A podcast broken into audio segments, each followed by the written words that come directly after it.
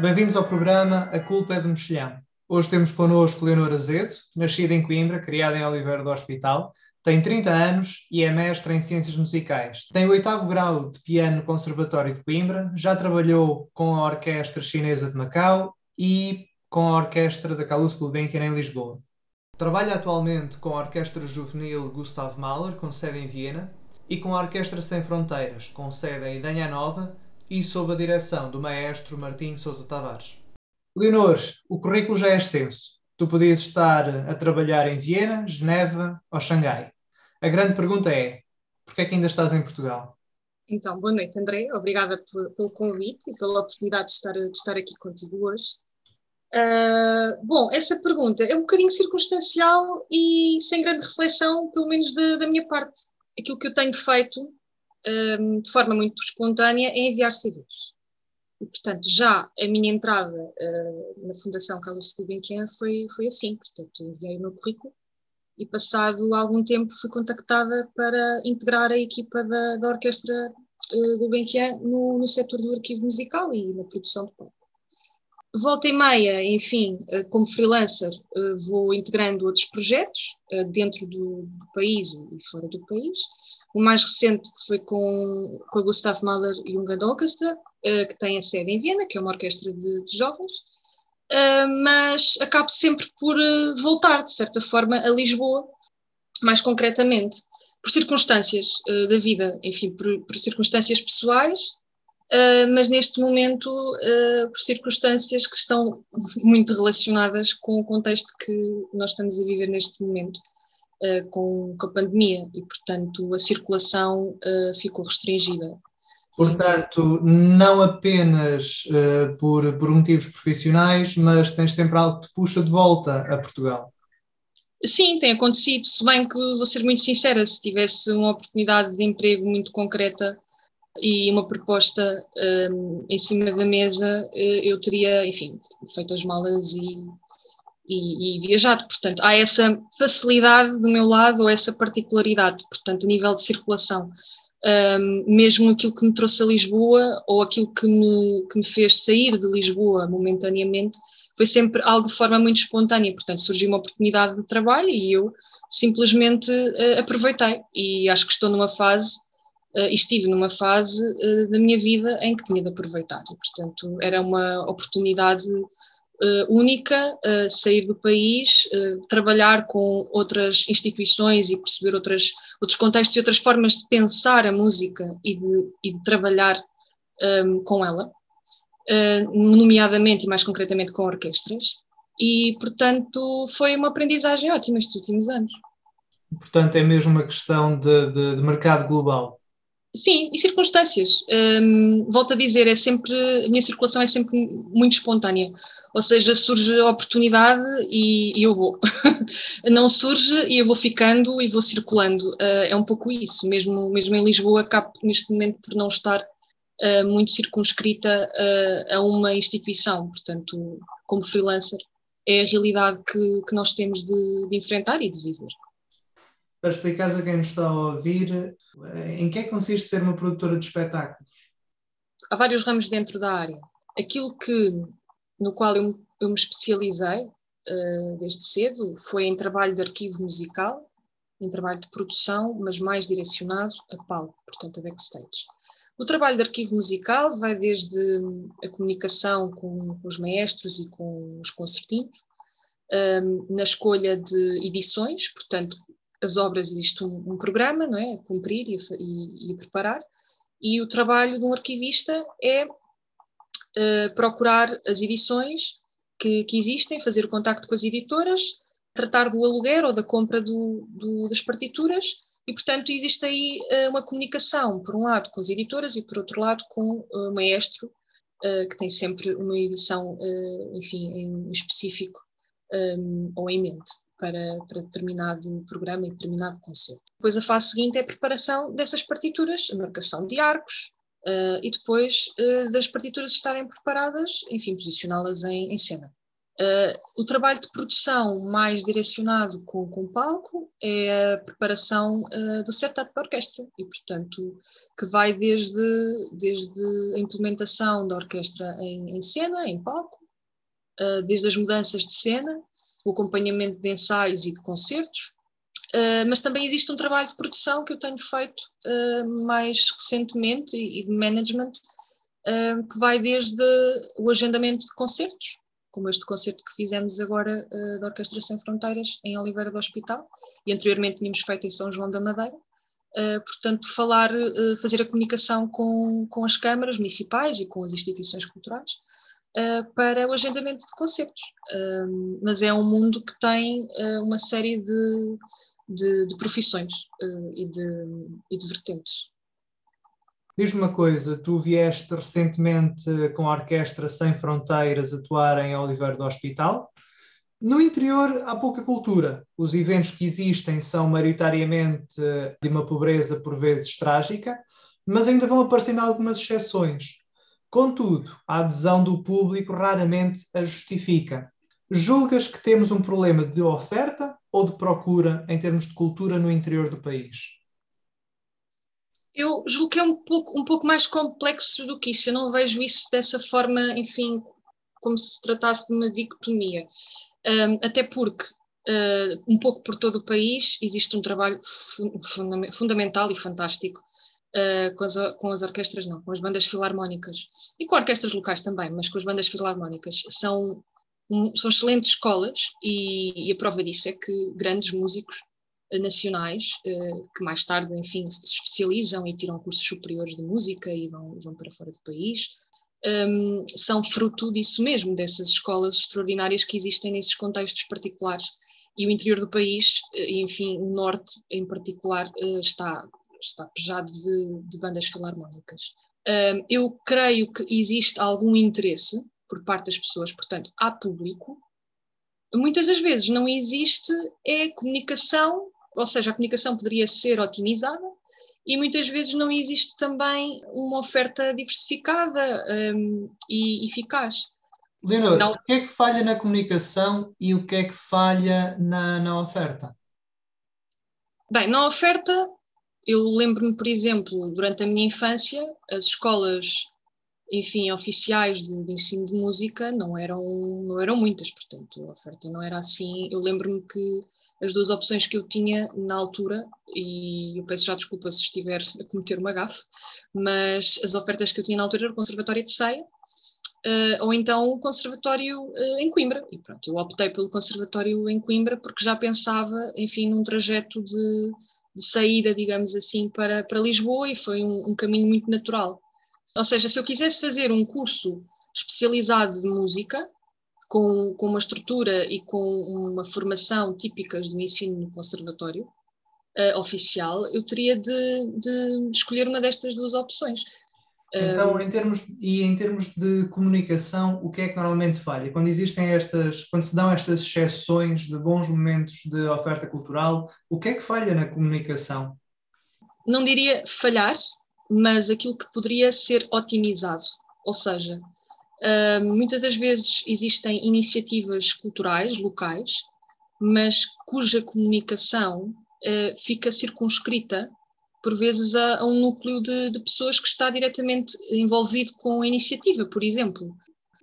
As redes sociais são um ótimo, um ótimo alicerce e um ótimo, um ótimo veículo de, de comunicação neste momento e podem ser otimizados, mas muitas vezes eu sentia isso, por exemplo, na minha infância uh, as iniciativas culturais que existiam, muitas das vezes eu tinha o conhecimento uh, que as mesmas iriam, iriam tomar lugar e que, e que iriam, e que iriam concretizar-se, porque já estava uh, no núcleo que tinha acesso a esse, a esse evento.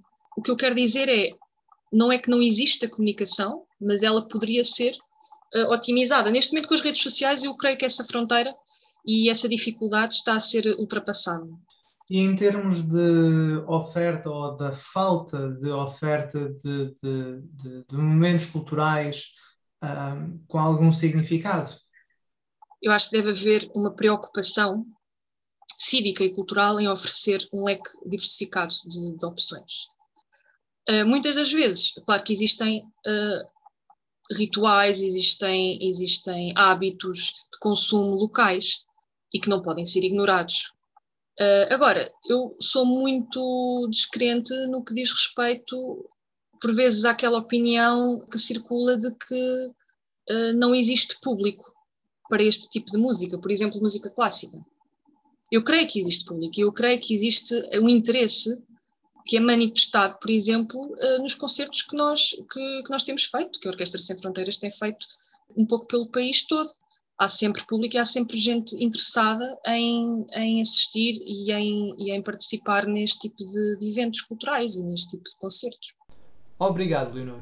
A cultura pede diversidade, qualidade e empenho na sua divulgação. A cultura liga-nos ao passado, ao presente e ao futuro. Um povo sem cultura não é um povo. Um povo sem cultura é um conjunto de pessoas órfãs de pertença a algo maior do que elas e que a representa. O empobrecimento cultural está em sintonia com o empobrecimento da nação. E tudo isto gera uma inquietação desconfortável e permanente. Vamos fazer um curto intervalo, ficamos com a inquietação de José Mário Branco. Voltamos já.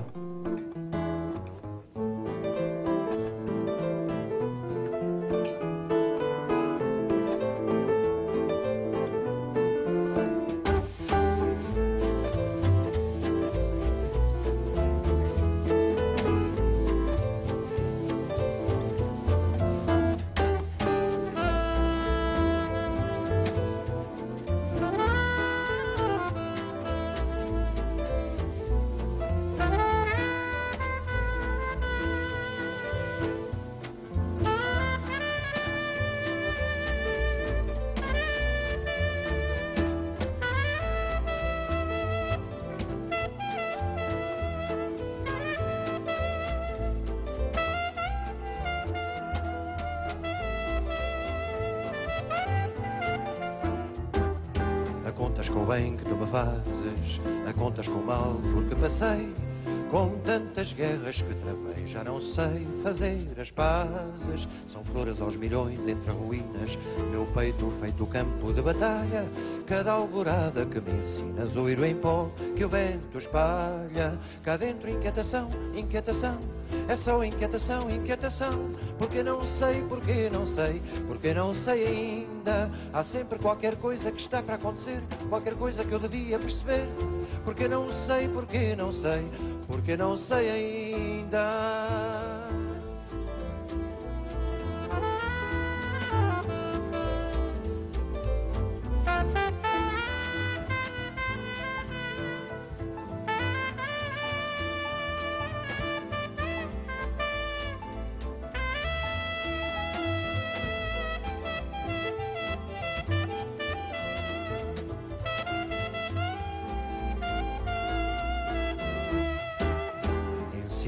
Fazer tantas perguntas na volta das respostas que eu trazia.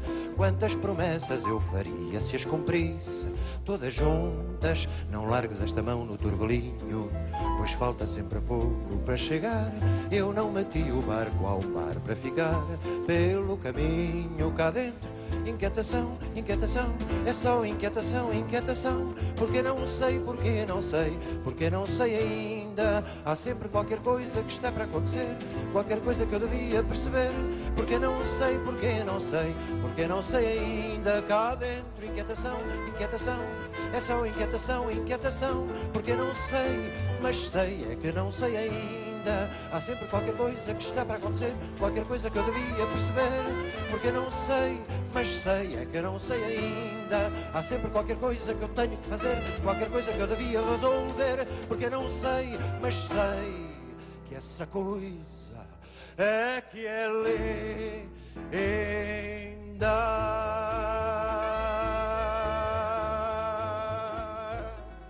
Foi a inquietação de José Mário Branco. Estamos de volta. Leonor, diz uma coisa. Como é que alguém com a tua experiência profissional e académica poderia viver no nosso território?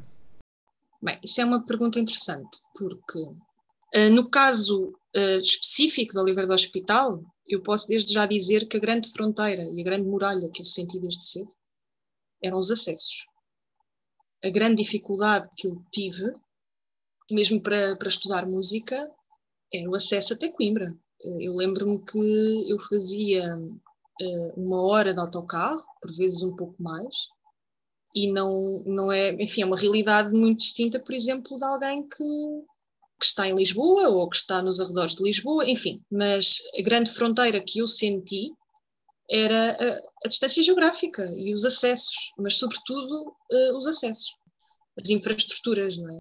E, portanto, eu diria uh, promover um pouco mais a descentralização, a circulação e a interação uh, cultural, trabalhar, por exemplo, com a fronteira com, com Espanha, e eu aproveito para evidenciar que isso é um dos objetivos e, e muito concretos da Orquestra Sem Fronteiras, portanto, é promover a descentralização cultural, uh, dar oportunidade a, a músicos do interior que estão a fazer os seus cursos nas escolas superiores localizadas, por exemplo, em Castelo Branco e outros centros, outros centros culturais de formação superior, uh, e trabalhar a fronteira terrestre entre Portugal e Espanha. Eu lembro-me, por exemplo, quando acabei uh, o ensino secundário, de, de ter meu pai perguntar-me: uh, Leonor, queres ir para Lisboa ou queres ir para Salamanca? Isto já é indicativo, não é? Que realmente uh, nós temos ali uma, uma um, caminho a fazer e, com Espanha e, e há uma proximidade. Eu lembro-me que essa questão foi muito importante na altura para mim e de repente tive uma espécie de consciencialização geográfica. Espera, Salamanca está à mesma distância que Lisboa. E, portanto, o grande desafio para mim é, de novo, vou frisar e sublinhar, são os acessos. Chegar até Oliveira, sair de Oliveira, não, não, não preciso dizer até Lisboa, basta-me dizer até Coimbra. Próxima pergunta. Existe a ideia de que Portugal investe pouco na cultura. Verdade ou mentira? Bom, uh, isso teria de ser super contextualizado, não é? Uh, não só no momento, no momento em que estamos a viver, não só no contexto europeu e por aí fora, e portanto aquilo que eu posso dizer é que tem, eu sinto que têm sido eh, feitos esforços no sentido de, de, de melhorar e de, e de investir no, no setor cultural. E, portanto, a realidade, se calhar, de há uns anos para agora é um pouco distinta o, o Ministério da Cultura português tem normalmente o terceiro orçamento mais baixo de todos os ministérios. Porém, também podemos dizer que o Estado dá mais verba à cultura do que ao Ministério dos Negócios Estrangeiros ou do que ao Ministério do Mar. Leonor, há ou não há dinheiro para a cultura e o que é que isso diz acerca de nós em termos de nação? Bem, primeiro que tudo, eu acho que deve ser feito, eh, enfim, um caminho eh, na criação de, de hábitos eh, culturais. Eles existem, mas mais uma vez podem ser otimizados. E isso começa com a oferta e com a descentralização, porque tu tens fundamentalmente dois centros culturais, enfim, centrais, que é Lisboa e, e Porto, e isso começa por, posso falar e mencionar, enfim, as orquestras profissionais que, que, existem, e existem cada vez mais, ainda bem, mas de repente, não é? As pessoas associam e pensam de uma forma imediata na Orquestra Gulbenkian, na Orquestra Sinfónica Portuguesa, na Orquestra Sinfónica da Casa da Música, e portanto, um, isso é indicativo de algo, não é? Uh, claro está, cá há todo um caminho a fazer e tem sido feito, têm sido criadas orquestras uh, pelo país e, e outras ofertas culturais, a Orquestra Sem Fronteiras também acaba por tentar um, criar uma alternativa e fazer aqui um, um caminho uh, específico nesse sentido. Uh, e, portanto, desde já é a criação uh, de, de, hábitos culturais e, e, promover a descentralização. E eu creio que isso tem sido feito. Em termos culturais, o que é que falta ao Conselho de Oliveira do Hospital? Assim, de repente, pensaria uh, no ensino oficial do, da música, mas provavelmente até já existe. Mas ter uma programação, sim, isso eu acho que sim, uma programação cultural de forma mais presente e permanente durante o ano e diversificada uh, seria, seria uma opção. E quando falo de programação cultural, não falo apenas e só de música clássica. Uh, falo de, enfim, de, de, outras ofertas musicais, concertos de jazz, há tantos bares, cinema, teatro, enfim, dinamizar um pouco cultura e oferecer um, um leque eh, mais diversificado. E de uma forma positiva, em que é que tu achas que o nosso território se distingue?